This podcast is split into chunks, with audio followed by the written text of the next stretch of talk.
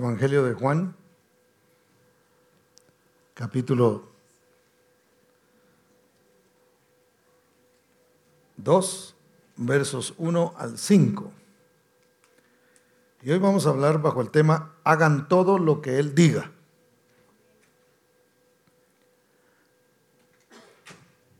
Lo tiene, me dice amén. Dice, al tercer día se celebraron unas bodas en Caná de Galilea. Y allí estaba la madre de Jesús. También Jesús y sus discípulos fueron invitados a la boda. Cuando se terminó el vino, la madre de Jesús le dijo, ya no tienen vino. Jesús le dijo, ¿qué tienes conmigo, mujer? Mi hora aún no ha llegado. Su madre dijo a los que servían, hagan todo lo que él les diga. Incline su rostro y vamos a orar. Padre, te damos gracias en esta preciosa mañana, bendito Dios, en la que nos disponemos, oh Dios de la gloria, a escuchar tu palabra. Bendito Dios, a meditar en ella, precioso Padre. Yo te ruego, bendito Dios, que tu Espíritu Santo una vez más ministre nuestras vidas a través de tu palabra, bendito Dios. Y así, precioso Padre, podamos recordar aquellos principios que quizá ya conocemos, bendito Señor, o podamos, Señor, aprender lo que tú quieres enseñarnos, Padre de la Gloria, para que nosotros podamos así avanzar en nuestras vidas espirituales y crecer, precioso Dios, y descubrir, oh Dios de la Gloria, todas esas bendiciones que tú tienes escondidas en tu palabra y preparadas para todos aquellos que te amamos a ti y que queremos conocerte, bendito Dios. En el nombre precioso de Cristo Jesús, yo te ruego, Señor, que tú nos ministres. Amén y amén. A lo largo de los, de los tiempos, mis hermanos, han existido mujeres eh, ejemplares, inteligentes, trabajadoras, emprendedoras, como también privilegiadas, mujeres que les ha ido muy bien, como las que hoy están aquí. Dos les ha ido bien, las demás, bueno, vamos a orar al final. Eh, mujeres que les ha ido bien, como las que están aquí.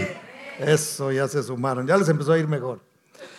Entonces, eh, han habido mujeres eh, privilegiadas, pero hay una que fue la más privilegiada, privilegiada, perdón, de todas las mujeres. Y eso no lo digo yo, no es porque lo, lo podamos deducir, sino que la palabra misma dice que ella fue muy favorecida. Cuando el ángel fue a anunciarle a ella que sería eh, la madre del Salvador del mundo, eh, esas fueron sus palabras. Muy favorecida eres, tú eres bendita entre todas las, las mujeres. Entonces, esta mujer fue la más bendecida porque fue escogida por Dios para ser, eh, para ser la madre de nuestro Señor y nuestro Salvador. ¿Cuántos dan gloria al nombre del Señor? Y esta mujer era una mujer, eh, eh, yo diría, normal, humana, no había nada que fuera diferente a las mujeres de aquel tiempo, sino que simplemente la gracia de Dios estuvo sobre ella y fue escogida, pero sí era una mujer pura, era una mujer que tenía pureza eh, en ella misma, era una jovencita, se cree que tenía aproximadamente cuando se le da este, este anuncio, tendría quizá unos 15 o 16 años. Y era una mujer también espiritual. ¿Por qué decimos que era una mujer espiritual? Porque ella no desconocía de qué el ángel estaba hablando. Es decir, cuando el ángel le anuncia que va a ser la madre del Salvador, que va a ser la, persona encargada de llevar en su vientre al Salvador del mundo, ella no, ella supo exactamente de lo que el ángel estaba hablando. Si me arreglan un poquito el, el sonido acá, siento así como, como algo, algo raro. Me siento así como espíritus de feedback. Entonces, entonces eh, eh, esta mujer, deducimos que era una mujer espiritual porque conocía, conocía la palabra, tomando en cuenta la cultura de aquel tiempo, hermano, que las mujeres no tenían eh, derecho, es más, las mujeres no sabían leer. los únicos que podían leer eran los hombres, por la cultura. De hecho, eh, ayer estaba viendo las noticias que ahora que los talibanes están de, regreso, ya van a limitar la educación de las mujeres hasta el sexto grado. Después del sexto grado, las mujeres no podrán eh, estudiar por esa cultura. Pero imagínense en este tiempo, imagínense cómo era en aquel tiempo la cultura. Los hombres eran los únicos que podían leer, los hombres eran los únicos que podían estudiar. Sin embargo, ella conocía, ella sabía ella sabía de qué estaba hablando el ángel. Eso nos muestra una mujer que se interesó desde su juventud en conocer cuál era la escritura. De hecho, las mujeres de aquel tiempo, las que estaban interesadas, las que soñaban con que eso fuera eh, una realidad para ellas, porque había muchas mujeres que soñaban con ser ellas los instrumentos de donde naciera el Mesías. Y María Obviamente era una mujer que también estaba a la expectativa de eso, al punto que cuando se le da la noticia, ella supo de qué era. No se puso a discutir con el ángel, bueno, ¿y cómo le vamos a hacer? ¿Y cómo va a ser el asunto? Si, si yo no, eh, lo que sí dijo ella fue, bueno, yo, ¿cómo será? Porque yo no conozco varón porque no sabían de qué manera iba a ser. Entonces él explica que el Espíritu Santo, la gracia, la gloria de Dios vendría sobre ella y entonces ella de manera milagrosa quedaría embarazada. Ahora ella no, no se puso a, preguntar, bueno, ¿y cómo le hacemos con el José? ¿Verdad? ¿Cómo le hacemos con José? Porque él es... Eh, eh, eh, está, estamos comprometidos y, y, qué va a decir él cuando yo no se puso a discutir nada, sino lo que ella dijo, según Lucas capítulo 1 y verso 38, entonces María dijo, he aquí la sierva del Señor, hágase conmigo conforme a tu palabra, y el ángel se fue de su presencia.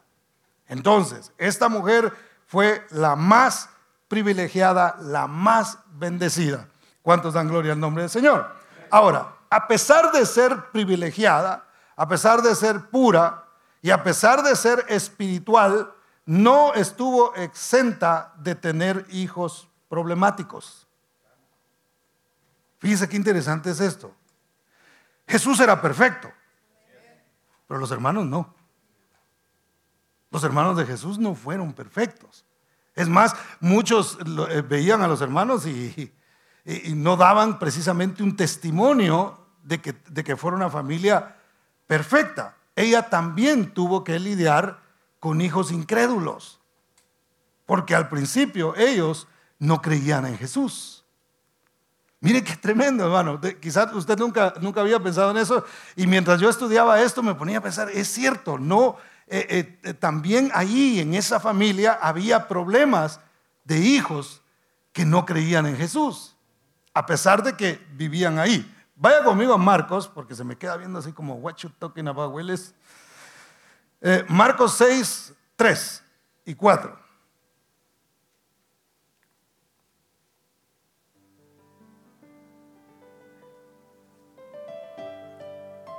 Marcos capítulo 6, versos 3 y 4. Dice, mire lo que, lo que decía, ¿no es este el carpintero refiriéndose a Jesús hijo de María, hermano de Jacobo, de José, de Judas y de Simón. Por supuesto, este Judas no era el Iscariote. ¿No están también aquí con nosotros sus hermanas? Los nombres de ellas no se sabe, pero también estaban sus hermanas ahí. Y se escandalizaban de él. Mas Jesús, Jesús les decía, no hay profeta sin honra, sino en su propia tierra. Y entre sus parientes y en, ¿dónde dice? en su casa. O sea, Jesús fue un profeta sin honra en su propia casa. ¿Se ha fijado usted que a veces los, familiares de uno no creen mucho en uno? ¿Sí o no? ¿Le ha pasado o no? Mire, hermano, de, veras creen en, en, todos, pero en uno no, no cree, cuesta un poquito. Ah, y, de pastor anda aquel no. Oh. Y, allá en Estados Unidos hizo cristiano, ¿verdad? Ah, saber qué clase de cristiano es. Como que la gente no cree mucho en la familia. Y, y fíjese, repito, Jesús era perfecto, pero sus hermanos no lo eran. Ellos crecieron con Jesús y sin embargo no le creían, hermano. Por eso es que no se escandalice cuando usted vea que hay muchachos que crecen en la iglesia y luego se apartan. O a veces hay muchachos que crecen en la iglesia, pero crecen incrédulos. Crecen sin creer en el Señor.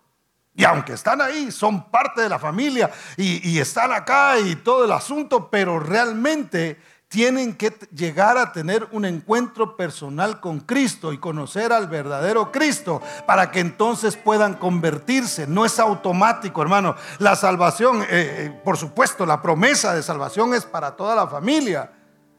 Pero el hecho de que hayamos nacido o crecido en la iglesia no nos garantiza. Tenemos que buscar, y muchachos, tengan esa conciencia en sus mentes y en sus corazones. Tienen que buscar al verdadero Jesús, no al Jesús de la religión, no al, al que te han dicho tus padres simplemente y lo has creído porque tus padres te lo enseñaron. Pero tienes que llegar a tener una experiencia personal con aquel que cambia el corazón, con aquel que te trae esperanza, con aquel que te ama y tienes que aprender lo que es el verdadero amor de Dios. ¿Cuántos dicen amén? Entonces, crecieron con él sus hermanos, pero no creían en él. Recordemos que Jesús era el hijo, el, perdón, el hijo, eh, era el hijo mayor, el hermano mayor. Vamos a Juan capítulo 7, versos 1 al 5.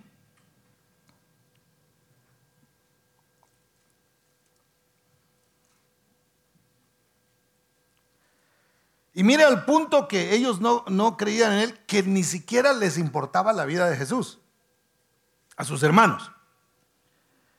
Juan capítulo 7, versos 1 al 5.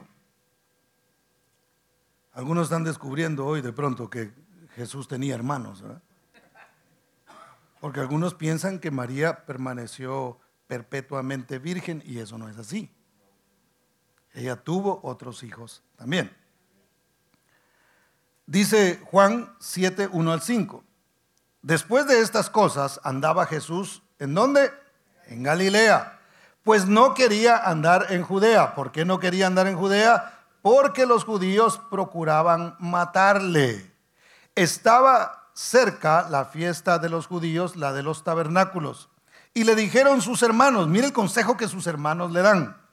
Sal de aquí y vete a Judea para que también tus discípulos vean las obras que haces. Porque ninguno que procura darse a conocer hace algo en secreto. Si estas cosas haces, manifiéstate al mundo, porque ni aun sus hermanos creían en él. Ahora note, aquí el asunto era que a Jesús procuraban matarlo en Judea. Y los hermanos, en lugar de protegerlo, en lugar de decir, Jesús, no vayas allá. ¿Se recuerda cuando Pablo quería ir a Jerusalén y la gente trataba de detenerlo? Decía, no, no, no, te van a hacer daño en Jerusalén. Los discípulos, la gente le decían, Pablo, no vayas allá. A Jesús no le estaban diciendo, ve, ve. Si es que tú haces estas obras que tú dices, si es que tú eres quien dice ser, si es que tú verdaderamente eres el Mesías, entonces deberías de ir a Judea. si, alguien procura darse a conocer, lo que debe, eh, eh, hacer es demostrarlo. Demostrar quién es. Entonces ve a Judea, ahí donde quieren matarte. Ahí vete a meter. Mire qué, qué tremendo, hermano. O sea, no, los hermanitos estaban, estaban tremendos. Entonces, ¿de qué nos habla esto? Que a veces los, los, hermanos de Jesús, porque sabe que Jesús nos llama a nosotros hermanos. ¿Cuántos sabían eso? Él nos llama a nosotros hermanos. Es más, Hebreos dice que Él no se avergüenza de llamarnos a nosotros hermanos. Y a veces los hermanos somos los que nos damos buen testimonio acerca de Jesús. A veces los hermanos somos los incrédulos. Somos los que no hemos creído a cabalidad en el Señor. Entonces, estos hermanitos que él tenía, obviamente no creían en él, ni aún sus hermanos, dice la palabra, creían en él. Ahora, ¿cómo es posible que estos hermanos no hayan creído en él, hermano? Si Jesús era desde el principio se notaban ciertas cosas que él tenía, porque él fue un hombre perfecto. Y puede ser que esa misma perfección que él mostraba desde niño haya sido un motivo de celos para sus hermanos. ¿Por qué? Porque imagínense si un muchacho se porta bien, pareciera ser el favorito de la casa, ¿sí o no? Mire, yo no me porté tan bien que digamos, ¿verdad? Eh, pero tampoco fui tan, tan mal portado. Sí, tuve mis momentos de, de mal portado. Pero en mi casa yo era el único varón y el más pequeño. En, el tiempo en el que yo viví en mi casa era un tiempo donde en nuestras culturas era muy machista el asunto, ¿verdad? Entonces el hombre no hacía, no hacía ciertas cosas. Yo vine a lavar trastes cuando me salí de mi casa. Pero cuando yo, yo les he contado, mientras yo estaba en mi casa, las mujeres lavaban trastes. Cuando yo estaba en mi casa, las mujeres trapeaban, los hombres no. Los hombres agarrábamos un asadón y limpiábamos el frente, porque no era que a mí me tenían sentado en una silla y, soplándome a alguien, ¿verdad? O sea, mi papá me ponía ciertas tareas a mí que él consideraba que eran las de hombre, pero las tareas de, de hombre eran esporádicas, las tareas de mujer eran diarias. Entonces mis hermanas me veían a mí como, mm, ahí está el nene ese no hace nada. A ese no lo ponen a lavar los trastes. entonces, eso despierta como cierto celo. Ahora imagínese usted a Jesús, que era alguien que se portaba bien, que nunca llegó una nota de la maestra. Jesús eh, le tiró un chicle en el pelo a una niña. De mí nunca llegó una nota de esas porque nunca me agarraron. Pero sí tiré chicles. Les cuento, ¿verdad? Para que vean que no soy perfecto. Pero fíjese, entonces usted se imagina los muchachos, los, los hermanos de Jesús, viendo, ah, sí, ahí viene el perfecto, ¿eh? Mm, al que nunca lo regañan. El que siempre arregla su cama. Ah. Vean el cuarto de Jesús, no hay un caite mal puesto. Caite es la palabra griega para decir sandalia las guatemaltecas de palabra. Entonces, eh, eh, él nunca tiene nada regado, no hay ropa de él, no hay nada, todo está puesto en su lugar. Jesús el perfecto. Eso pudo haber creado cierto resentimiento hacia Jesús por su perfección, por las cosas que él hacía. Porque, repito, Jesús no se hizo perfecto a los 30 años cuando comenzó su ministerio. Él fue perfecto desde el día que nació. ¿Sabe por qué? Porque el cordero que debía presentarse debería ser sin ninguna falla. Debería ser perfecto. Y Jesús fue el único hombre que pisó esta tierra que fue perfecto. ¿Cuántos dicen amén? ¿Cuántos dan gloria a Cristo Jesús? Entonces pudo haber ha habido ese, ese, celo. Ahora, significa también que las madres no deben sentirse culpables por tener hijos incrédulos. Mire, esto quita un poquito de carga porque como que se comparte un poquito con lo que tuvo que haber sufrido María, porque María sí sabía quién era Jesús. Su madre sí sabía quién era él. Se le había anunciado desde el principio. Ella supo que no que el milagro que sucedió en su vida. Ella supo que el ser que se había creado en su vientre realmente venía del Espíritu Santo. Ahora los, los hermanos decían, yo esa no me la creo. ¿eh? Para mí que Josecito fue el que gateó. Porque una vez más, no creían en Él. Si ellos hubieran creído en el nacimiento virginal de Cristo, no hubieran tenido ninguna duda de que Jesús era el Cristo. Entonces, ni aún sus hermanos, lo dice la Biblia, hermano, no lo digo yo, no creían en Él. ¿Hasta cuándo creyeron en Él? Hasta que Jesús resucitó. Porque no se menciona incluso que ellos estuvieran en la, en la, eh, en la crucifixión. Sin embargo, después de la resurrección, Cristo mismo se apareció a ellos. Mire lo que dice 1 Corintios capítulo 15, versos 3 al 7. 1 Corintios 15, 3 al 7, dice, porque primeramente os he enseñado lo que asimismo recibí, está hablando el apóstol Pablo, que Cristo murió por nuestros pecados conforme a las escrituras, y que fue sepultado y que resucitó al tercer día conforme a las escrituras, y que apareció a Cefas, este era Pedro, y después a los doce. Después apareció a más de 500 hermanos a la vez, de los cuales muchos viven aún y otros ya duermen. Después apareció a Jacobo. Jacobo es Santiago, que es hermano de Jesús. Después a todos los apóstoles. Entonces, ¿qué pasó? Los hermanos vieron la resurrección de Cristo. Y esto nos debe llenar a nosotros de esperanza y a las madres que de alguna manera están esperando que sus hijos se entreguen al Señor y le están pidiendo a Dios que, que, sus hijos no se aparten nunca y que sus hijos se mantengan en el camino y si están apartados que vuelvan una vez más. Si usted está en esta situación, hay una esperanza para usted, hay una esperanza para cada uno que, está, eh, que está eh, orando y que está rogando al Señor que, que ocurra un milagro en sus hijos. Hay ¿Por qué? Porque el Señor eh, alcanza a las familias, hermano. Dios no lo salvó a usted porque lo quería solo a usted. Dios también quería a su familia. Entonces, si nosotros creemos en el Señor, la palabra dice, cree en el Señor Jesucristo y serás salvo tú y toda tu casa. Entonces, hermano, aún María tuvo que lidiar con este, este asunto. Aún María, yo me imagino a María viendo a sus hijos, viendo a Santiago, viendo a Judas y viendo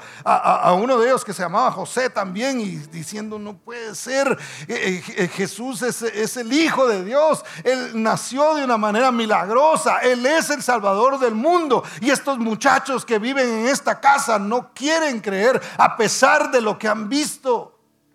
Y, y quizá las madres dicen, a pesar de que yo le doy un buen testimonio a mis hijos, a pesar de que yo les muestro y les cuento el testimonio de cómo Él nació en mi corazón y cómo mi vida cambió a través de, entregársela a Él y aún así no pueden creer a pesar de que ven el testimonio, a pesar de que me ven que yo vivo con paz, de que, de que a pesar de que hay problemas yo doblo mis rodillas y entrego mis problemas delante del Señor, a pesar de eso no quieren creer.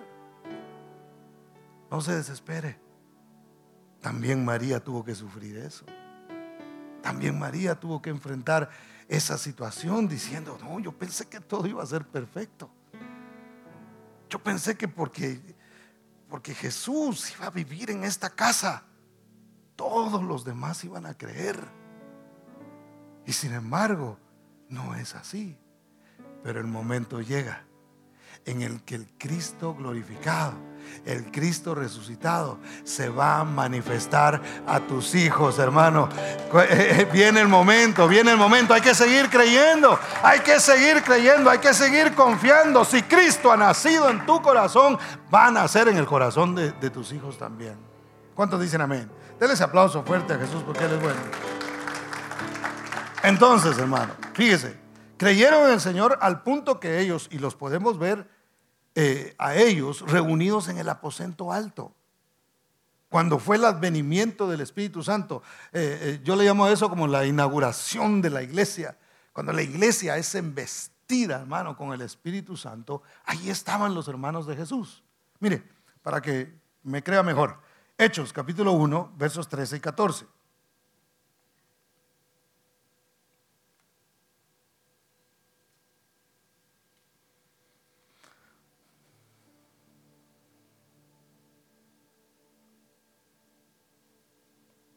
Hechos 1, 13 y 14. Dice, y entrados subieron al aposento alto, donde moraban Pedro y Jacobo, Juan, Andrés, Felipe, Tomás, Bartolomé, Mateo, Jacobo, hijo de Alfeo, Simón el celote y Judas, hermano de Jacobo.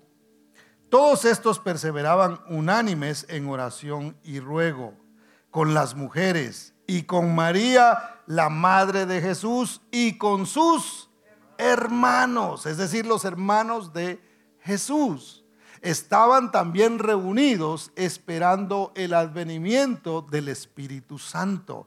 ¿Qué significa esto, hermano? Que pasaron de ser escépticos, de mandar a Jesús para ya que se acabe esto, ya que vaya a Judea y que lo maten mejor. De pasar de eso, hermano, pasaron a ser cristianos radicales, ellos llegaron a creer en Jesús al punto que Santiago, por ejemplo, que hay un, hay un libro que él escribió, él llegó a ser el, eh, si lo pudiéramos decir así, el jefe de la iglesia en Jerusalén. Muchos piensan que el, el mero mero de la iglesia fue Pedro y lo ponen como que fue el primer papa, ¿verdad? Pero no es cierto. Santiago fue el, que dirigía la iglesia en Jerusalén. A él le rendían cuentas los apóstoles. Con él era que llegaban. ¿Quién era él? Era el hermano de Jesús. Mire en quién se convirtió el que antes no creía en él. Judas escribió uno de los libros que nosotros tenemos en la Biblia. Se convirtieron en radicales. Muchos de ellos, eh, eh, bueno, de los que sabemos, entregaron su vida por creer en Jesús. Ya no lo llamaban nuestro hermano Jesús. Ah, nosotros somos los hermanos de Jesús. Usted no los ve a ellos, no puede leer donde diga que algún hermano de Jesús se jactaba de haber sido su hermano, de que tenía, qué sé yo, alguna especie de, palanca o de cuello, decimos nosotros en Guatemala, con, eh, con Jesús porque eran los hermanos de él. Al contrario, lo recibieron como Señor y Salvador. Santiago se refiere a Jesús como el Señor. Nunca dice, y mi hermano Jesús, Él es mi Señor. Porque aunque Él nos llame hermanos a nosotros, Él es nuestro Señor. ¿Cuántos dicen amén? Él es nuestro Salvador. Él es Jesucristo, el que alcanzó y el que salvó nuestras vidas. Entonces hay que seguir orando. Usted no sabe en quién se pudiera convertir ese hijo rebelde que no quiere venir a la iglesia o que viene y viene a regañadientes, ¿verdad? Viene como que es el chavo del ocho, todo yo, todo yo, y viene con una cara así de, Dios te bendiga. Yo los he visto aquí, hermano. Gracias a Dios que ya les quitaron la, la mascarilla, porque antes, hermano, el pelo acá y la mascarilla aquí. ¿eh?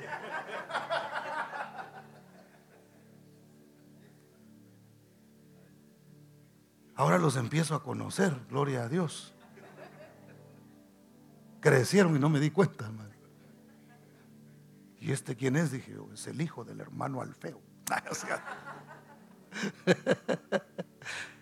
Entonces, ese muchacho que usted ve ahí, usted no sabe en quién se puede convertir.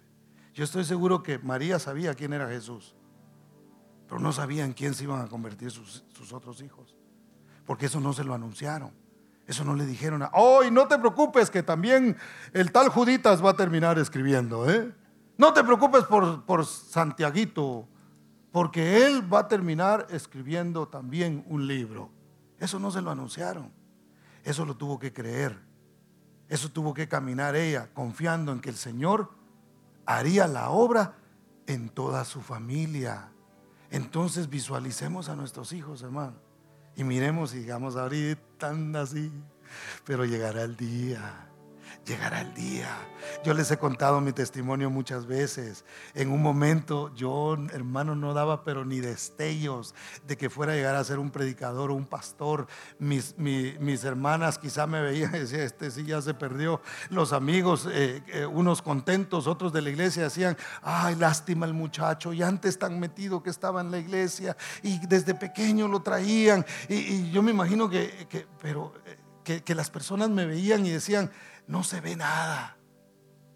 Pero había una madre que doblaba las rodillas que seguía creyendo, que decía yo lo he de ver predicando. Había, había una mamá que, que, seguía creyendo que el Señor iba a salvar su casa completa y eso hermano por testimonio se lo digo, eso se cumple. Si usted le cree al Señor, si usted confía en Él, entonces Él alcanzará a su familia también. Dios cumple sus promesas cuando usted y yo le creemos. Ese muchacho que ahora no da de que se pueda convertir, ese muchacho un día va a entregar su vida al Señor, lo va a conocer y lo va a amar y le va a decir, es mi Señor, ya no es el Jesús del que cree mi familia y la religión de mi familia y la iglesia de mis padres, sino dirá, ese es mi Señor y mi Salvador, porque lo van a conocer como lo conocimos nosotros. ¿Cuántos dan gloria al nombre del Señor? Dios es bueno. Entonces el mejor consejo que se puede recibir de una madre, porque las madres son consejeras. Deje, repito, las madres son consejeras. ¿Cuántas madres aquí aconsejan a sus hijos? ¿Ah? Y a veces caen mal, ¿cierto? ¿Sí o no? Porque a veces los hijos dicen, ay, ya,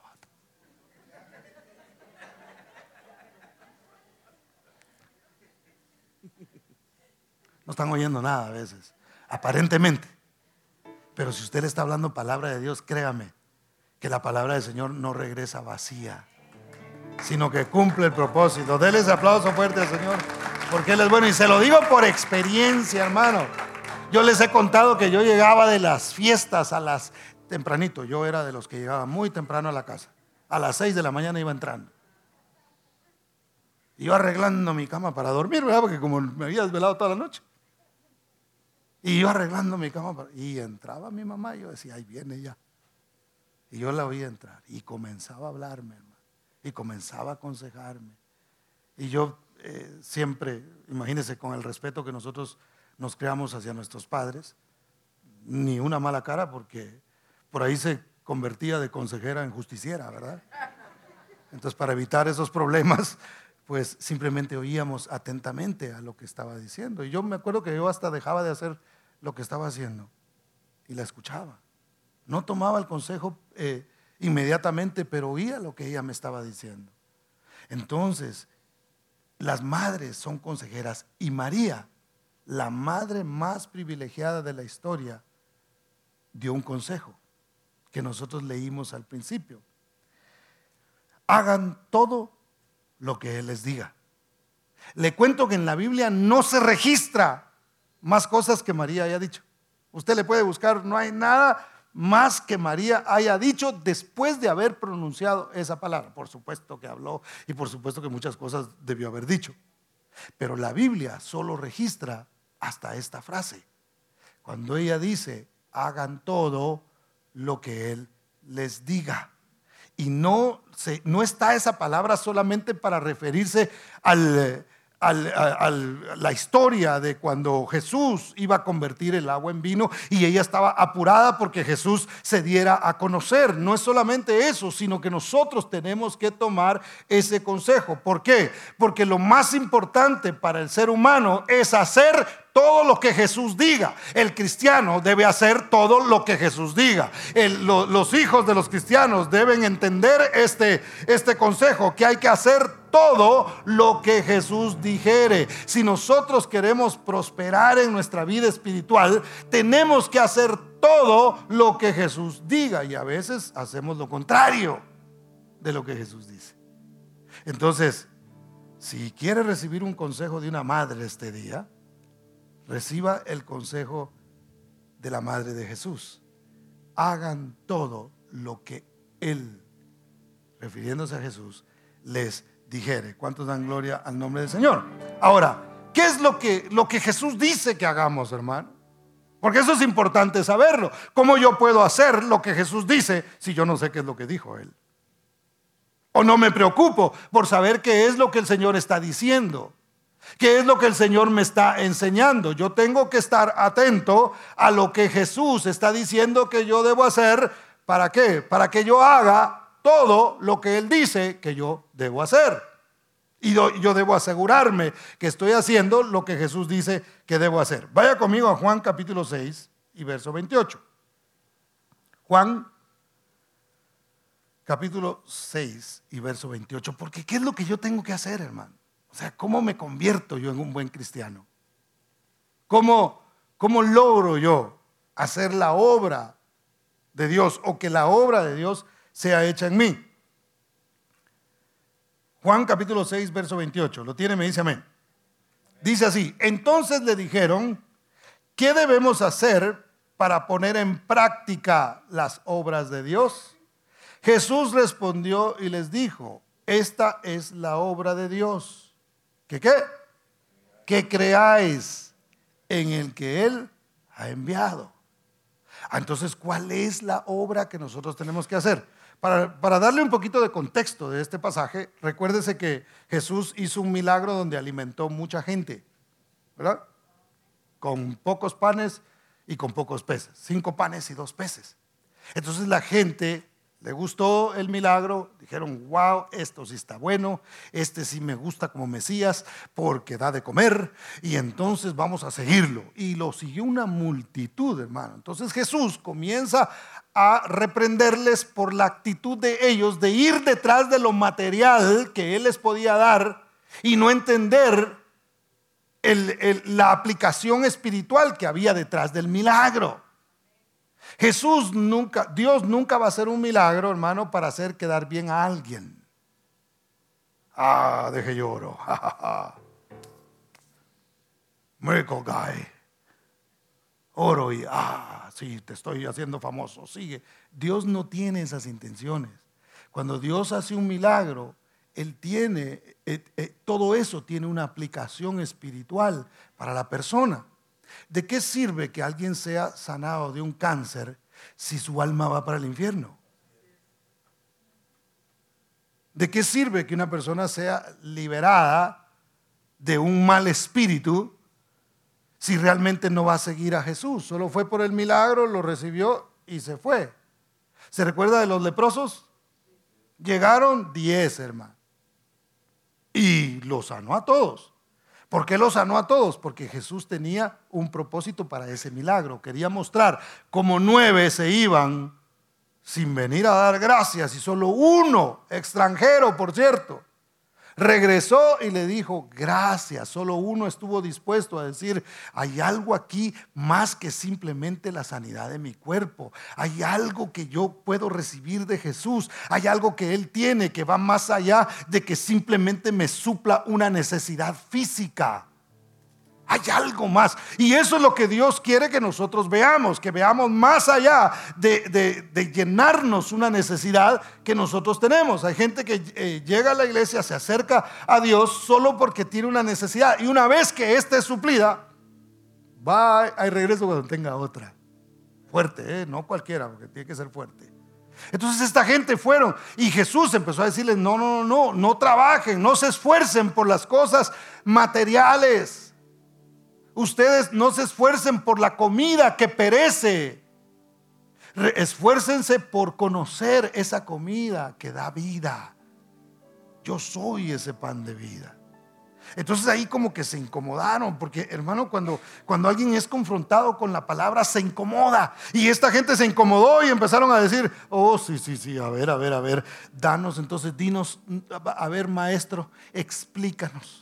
Ilústranos, maestro, cómo nosotros podemos hacer para, para hacer las obras de Dios. ¿Qué es lo que necesitamos hacer? Y Jesús les dice, la obra que ustedes deben hacer no es tener una religión, no es eh, ir detrás de las cosas que yo les puedo dar como beneficio, sino que crean en mí. Eso esa era la implicación. La obra principal del cristiano es creerle. No creer en Jesús. Porque ellos creían en Él, si no, no lo hubieran seguido. Pero el problema era que todavía no le creían a Él. Prueba de ello es que en cuanto terminó de hablar, dijeron, duras esta palabra, ahí nos vemos, y se fueron de allí, porque como ya no les dio de comer, entonces se fueron. Como es en ese culto no hubo comida, entonces no hubo mucha gente. Es decir, y los que llegaron se fueron donde se dieron cuenta que no iban a dar comida. Entonces se van de ahí, hermano. No, no le creyeron a él. Porque hay una diferencia entre creer en Jesús y, y, creerle a Jesús. Creerle a Jesús es hacer conforme a lo que Él dice que yo debo hacer. ¿Cómo es que demuestro que, que le creo a Él cuando hago todo lo que Él me está diciendo que haga? Cuando yo creo en Jesús simplemente oigo lo que Él dice, pero bueno. Ah. Y yo siempre he dicho, hermano, que una verdad no se convierte en verdad para mí hasta que yo la practico. Yo puedo decir, yo creo que, que, el Señor prospera espiritualmente, pero si yo no camino para tomar esa, esa promesa de Dios, entonces realmente creo que lo puede hacer, pero no le creo que lo va a hacer en mí. Y la obra que usted y yo debemos hacer es creerle a Él es creer en la palabra de Cristo, es seguir creyendo, porque en estos últimos días, hermano, ya se empieza a ver, la incredulidad se está metiendo por todos lados, el mundo y el diablo está haciendo su trabajo, metiendo a través de películas, metiendo a través de series, a través de videos, a través de un montón de, material. En las escuelas, le están metiendo a los niños el ateísmo, o, más bien el que crean en la multitud de, de dioses, incluyendo el diablo, porque también es un Dios, según ellos. Y bueno, Jesús dijo que Él era el Dios de este mundo, ¿verdad? Y si usted no se ha dado cuenta, hasta estatuas de Satanás han querido levantar en Washington. No la han puesto todavía, ya la tienen. No la han puesto todavía porque todavía hay gente que se opone a esas cosas. Pero hermano, quieren meter el satanismo como una religión más. Porque como hay libertad de religión, entonces hay, hay que dejar que los satanistas surjan y que metan su material y que estén adoctrinando a, la gente. Entonces el diablo está haciendo su trabajo en cuanto a eso, para meter el ateísmo en nuestros hijos, hermano. Entonces vamos a oír muchas cosas y mucha gente va a estar en, desacuerdo con, con la cristiandad nosotros tenemos que pararnos y tenemos que decir, no, aunque digan lo que digan, Él es el Señor, Él es el Salvador y Él es el Salvador de mi familia. Mi familia no se va a perder, mi familia no se va a quedar, mi familia va a ser salva. Así como la familia de Jesús fue salva, así también mis hijos serán salvos. ¿Cuántos dicen amén? Entonces, creer en Jesús no necesariamente es estar bien con Dios. ¿Cuántos sabían eso? Como vivir en un garage no lo hace carro a uno, hermano. Estar en una iglesia no lo hace cristiano.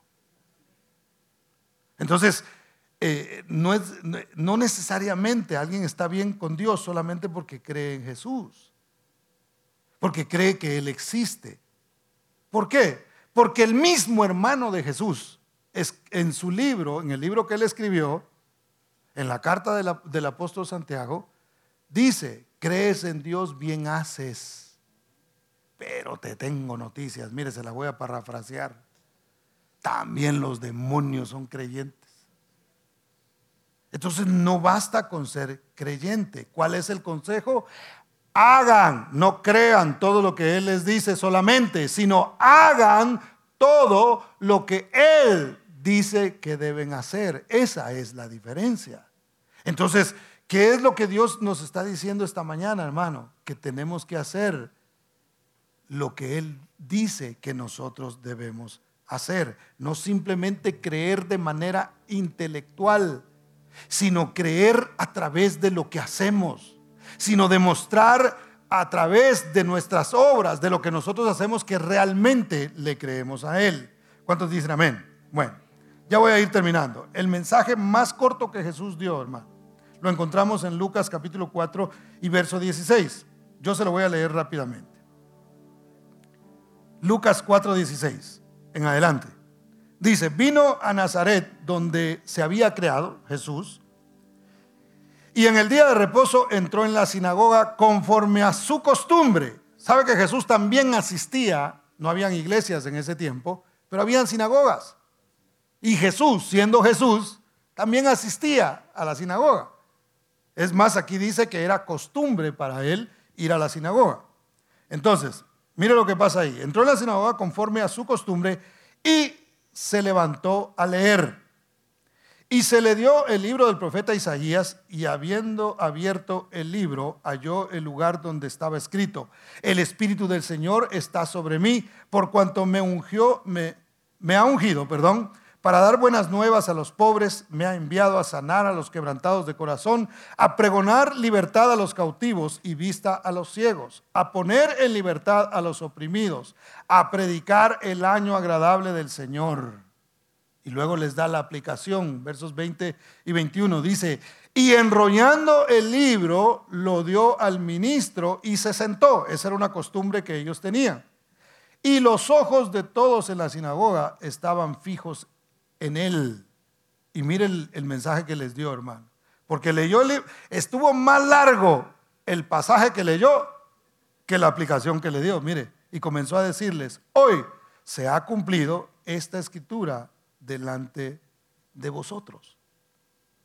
El, el, primer mensaje de Jesús fue un mensaje muy corto. Y él no es como, como no era por, por las razones que nosotros predicamos bien cortito cuando predicamos la primera vez, ¿verdad? Yo cuando prediqué por primera vez tenía, tenía 12 años. Yo me acuerdo que si hablé, eh, hablé minuto por año, yo creo, unos 12 minutos más o menos. Y esa fue mi predicación, pero porque no tenía mucho que decir a esa edad. Pero él, hermano, eh, aunque tenía mucho que decir, simplemente leyó el pasaje y dijo, hoy se ha cumplido esta escritura delante de ustedes. Y cuando lo escucharon hablar, los demás, dice la Biblia, que se maravillaron de él y de las palabras que él hablaba. Y Jesús continuaba entonces exhortándoles. Mire el verso 22, dice, y todos daban buen testimonio de él y estaban maravillados de las palabras de gracia que salían de su boca y decían, ¿no es este el hijo de José? Él les dijo, sin duda me diréis este refrán, médico, cúrate a ti mismo. De tantas cosas que hemos oído que se, que se han hecho en Capernaum, haz aquí también en tu tierra. Y añadió, de cierto os digo, que ningún profeta es acepto en su propia tierra. Ahora, ¿qué era lo que pasaba con, con ellos, hermano? Que al ver la, al ver a los hermanos de Jesús, porque fíjese, veían a Jesús y se maravillaban de las palabras de él. ¡Wow! Sí, sí, sí, eh, eh, qué, tremendo lo que él dice. Oye, pero, pero no es el hermano de, de, Jacobo, de Judas. O sea, no es el, no es el hijo de María. O sea, no es, no es el hijo del carpintero. O sea, eh, eso, con eso era que ellos no podían. Y a veces la gente no puede porque ve nuestra imperfección. Por eso no hay que vendernos como, como perfectos, hermano. Mire, por eso es que usted no me oye aquí diciendo, ay hermano, y yo mire, camino así como en el aire casi porque de tanta santidad que yo tengo. Yo no me vendo así, hermano, porque no es cierto yo también tengo que luchar, por supuesto tengo que ir hacia adelante y por supuesto tengo que procurar vivir en santidad y por supuesto tengo que buscar de Dios y por supuesto tengo que estudiar la palabra, porque tengo una responsabilidad. Pero no podemos vendernos delante de la gente como perfectos, porque la gente va a ver algo en nosotros y van a decir, ah, qué bonito lo que dice Jesús, pero ay, veo a sus hermanos y los de la iglesia y digo, no, no, no. El otro día hasta me pitó uno en el freeway sin saber que, que yo lo conocía y me dijo así. No, no, no, no, no. Quisiera creer en Jesús, pero no. Ese era el problema que tenían ellos. Entonces Jesús les dice, hey, lo que pasa, el problema de ustedes es que no me quieren ver solo a mí. Están viendo mi familia. Y no me están viendo solo a mí. No pongas tu mirada en tu familia muchachos que están aquí, sus papás no son perfectos. ustedes los han visto? Porque ustedes los han visto enojados. Los han visto a veces que de repente se avientan un grito y no es de mariachi, ¿verdad? En la casa. Los han visto a veces que pierden el, eh, qué sé yo, el temperamento, se les sube por un momentito y pierden el control y de repente pueden así como verse muy agresivos. Pero no los miren solo a ellos, miren el milagro que Dios ha hecho en sus vidas y que está trabajando en ellos para, para mejorarlos. Pero el único perfecto es Jesús. Maravíate de las palabras de Jesús. Maravíate en aquel que realmente es perfecto y pon tu mirada en Él. Dale tu vida a Cristo Jesús voluntariamente y vas a ver la diferencia. Jamás te arrepentirás de haberle entregado tu vida a Jesucristo. Nunca, nunca te vas a arrepentir de tomar esa decisión cuando tú decides creer en Jesús a pesar de que tus padres no son perfectos o que los hermanos de la iglesia no son perfectos. ¿Cuántos dan gloria a Dios, hermano? Denle un aplauso fuerte a Cristo. Nuestra tarea es creer en su obra. Jesús, Jesús les, dice a ellos, hermano, eh, ¿saben qué es lo que pasa? No hay profeta sin honra sino en su propia casa. Y luego les dice, eh, ¿se acuerdan ustedes de Elías?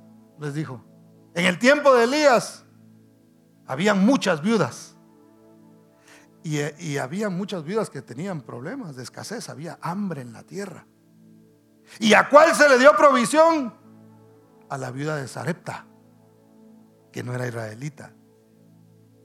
Y luego les dice, ¿se acuerdan de, Eliseo?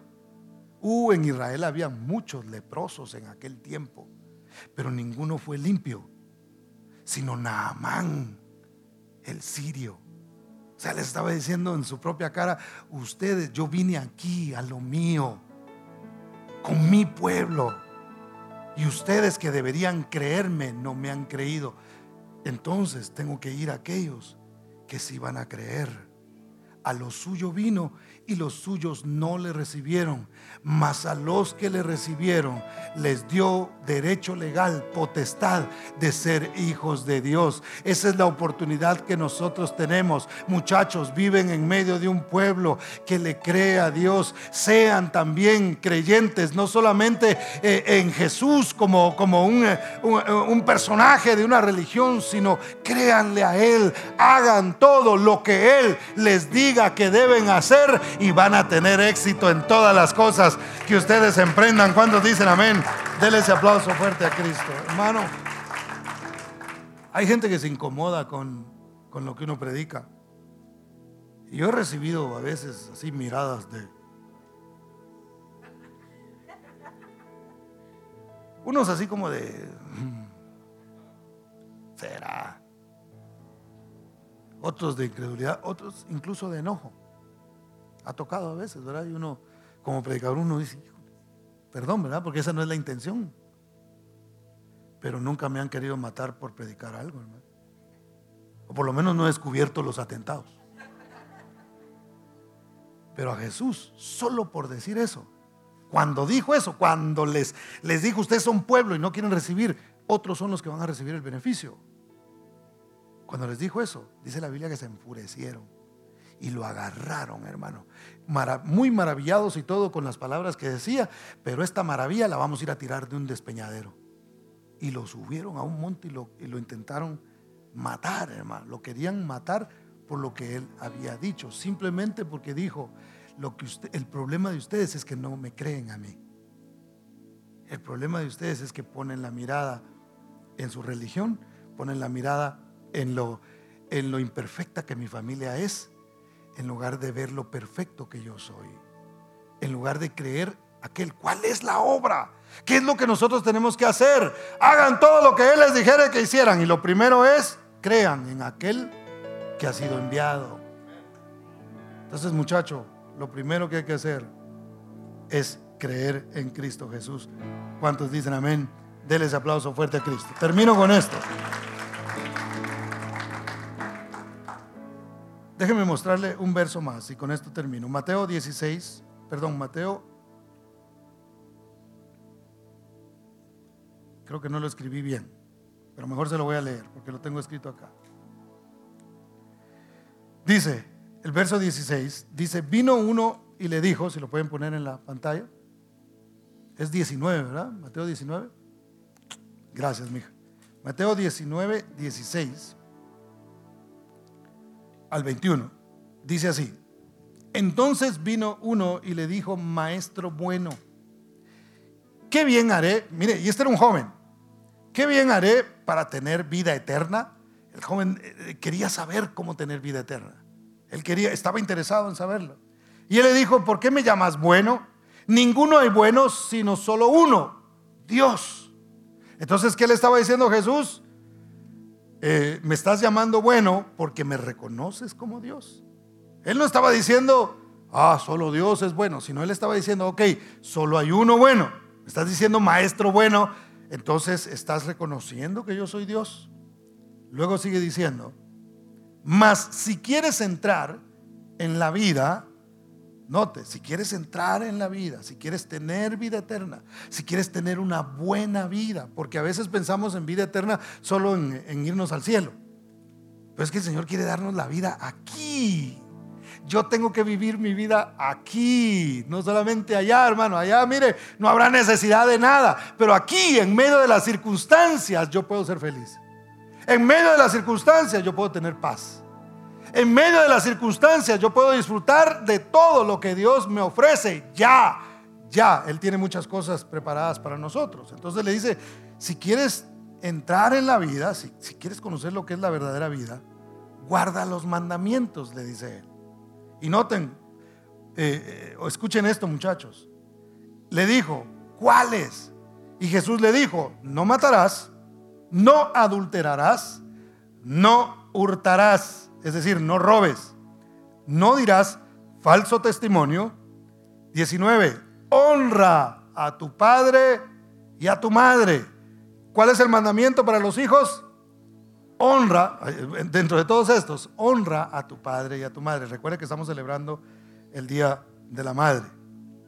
Pero entonces, le sigue diciendo, ah, y amarás a tu prójimo como a ti mismo. El joven le dijo, todo esto lo he guardado desde mi juventud. ¿Qué más me falta? Jesús le dijo, si quieres ser perfecto, anda, vende lo que tienes y dalo a los pobres y tendrás tesoros en el cielo. Y ven y sígueme.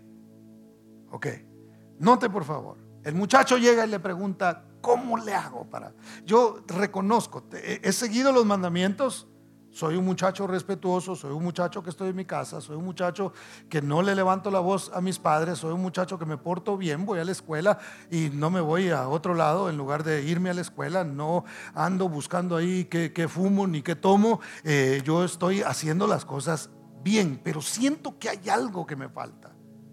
Porque digo, cuando alguien está metido en todas esas cosas es fácil decirle, mira, tú necesitas a Cristo. Pero cuando un muchacho no está en eso, no está en eso, debe entender que necesita conocer a Jesús a otro nivel. Entonces él, el muchacho, reconocía, hay algo que yo te, que, me hace falta, ¿qué más me hace falta? Ya me dijiste todo eso, si él hubiera estado contento con la respuesta de Jesús, hubiera dicho, ah, bueno, eso es todo lo que hay que hacer, tranquilo, me voy.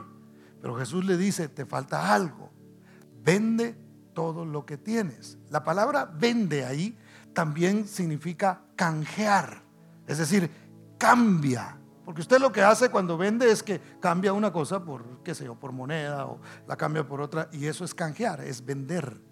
Entonces él le dice, el problema tuyo es que tienes mucho dinero. Y el problema no está en tener dinero.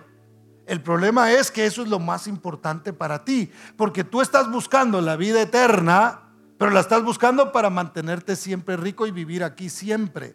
No estás pensando en una vida distinta. Entonces lo que yo te ofrezco, lo que a ti te toca hacer es vender. Vas a canjear todo lo que tú tienes y lo que te den se lo das a los pobres una vez más, porque eso es lo que te estorba. Entonces lo que te estorba para seguir a Jesús es lo que tú tienes que canjear, tienes que vender por decirlo de esta manera. Tienes que transformarlo en algo bueno. Si a ti te gusta la música y hay cierta música que estás escuchando que lo único que hace es meterle basura a tu mente y no te permite seguir a Jesús, tienes que canjearla. Tienes que cambiarla. No hay problema con que a uno le guste la música. A mí me gusta la música, me apasiona la música. Vivo con música todo el tiempo y todo el tiempo he escuchado música. Pero tuve que canjear el tipo de música que yo escuchaba porque te estorba para seguir a Jesús. Si tú estás oyendo todas estas, eh, estas cosas, hermano, que es increíble los mensajes que hay en esas canciones. A veces los muchachos se dejan llevar por los ritmos y, pues, tan buen ritmo que fuera, ¿verdad? Después de dos ya aburre esa cosa, hermano. Si es que logra uno sobrevivir después de una. Pero y, quizás se dejan llevar y no están poniendo atención a las letras. Blasfemas, un montón de malas palabras, denigrando a las mujeres. Increíble, miren los personajes y a los que sigue eh, eh, los muchachos hoy día y les gritan, hermano, cuando los ven salir. Estaba viendo un artista que salió con una cosa como un vestido y una su peluca y según él dice que es hombre, ¿verdad? Pero no parecía hombre, no sé qué parecía, porque ni siquiera parecía mujer, traía bigote. Y ¡ah!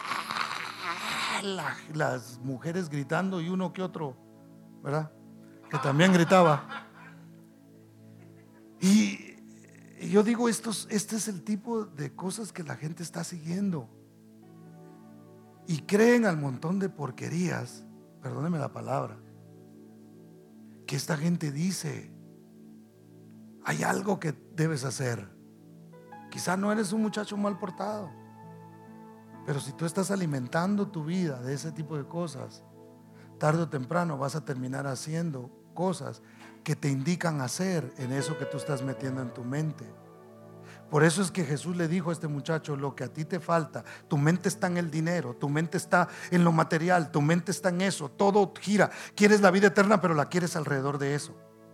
Y quieres seguir a Cristo, pero lo quieres seguir alrededor de todo lo que tú anhelas hacer. Y Jesús dice, vende, tienes que cambiar lo que estás haciendo para que entonces puedas seguirme a mí. Y entonces encontrarás lo que realmente es la vida. Muchos de nosotros probamos en el mundo, hermano, solo para darnos cuenta que nada puede llenar nuestra vida sino Cristo Jesús. Y algunos quieren echarse la vuelta por allá, no se lo recomiendo, muchos ya no la cuentan y se sufre bastante. Entonces, ¿qué hay que hacer? Honrar a tu padre y a tu madre, muchacho que estás aquí uno de los mandamientos que tiene promesa, es el primer mandamiento con promesa, es honra a tu padre y a tu madre. ¿Cómo puedes honrar a tu padre y a tu madre? Siguiendo el consejo de la madre más privilegiada de la historia. Haz todo lo que Él diga que debes hacer. Esa es la forma en que tú vas a honrar a tu madre. ¿Quieres darle un buen regalo? a tu mamá, a tus padres, sigue a Jesús. Créele a Él, no solo de manera intelectual, créele. Haz todo lo que Él te dijere que debes hacer. En darle este regalo a tu madre, de entregar tu vida a Jesús genuinamente, te estarás dando a ti mismo el regalo de la salvación, de la restauración y de la vida eterna. ¿Cuántos dan gloria al Señor? Póngase de pie, por favor.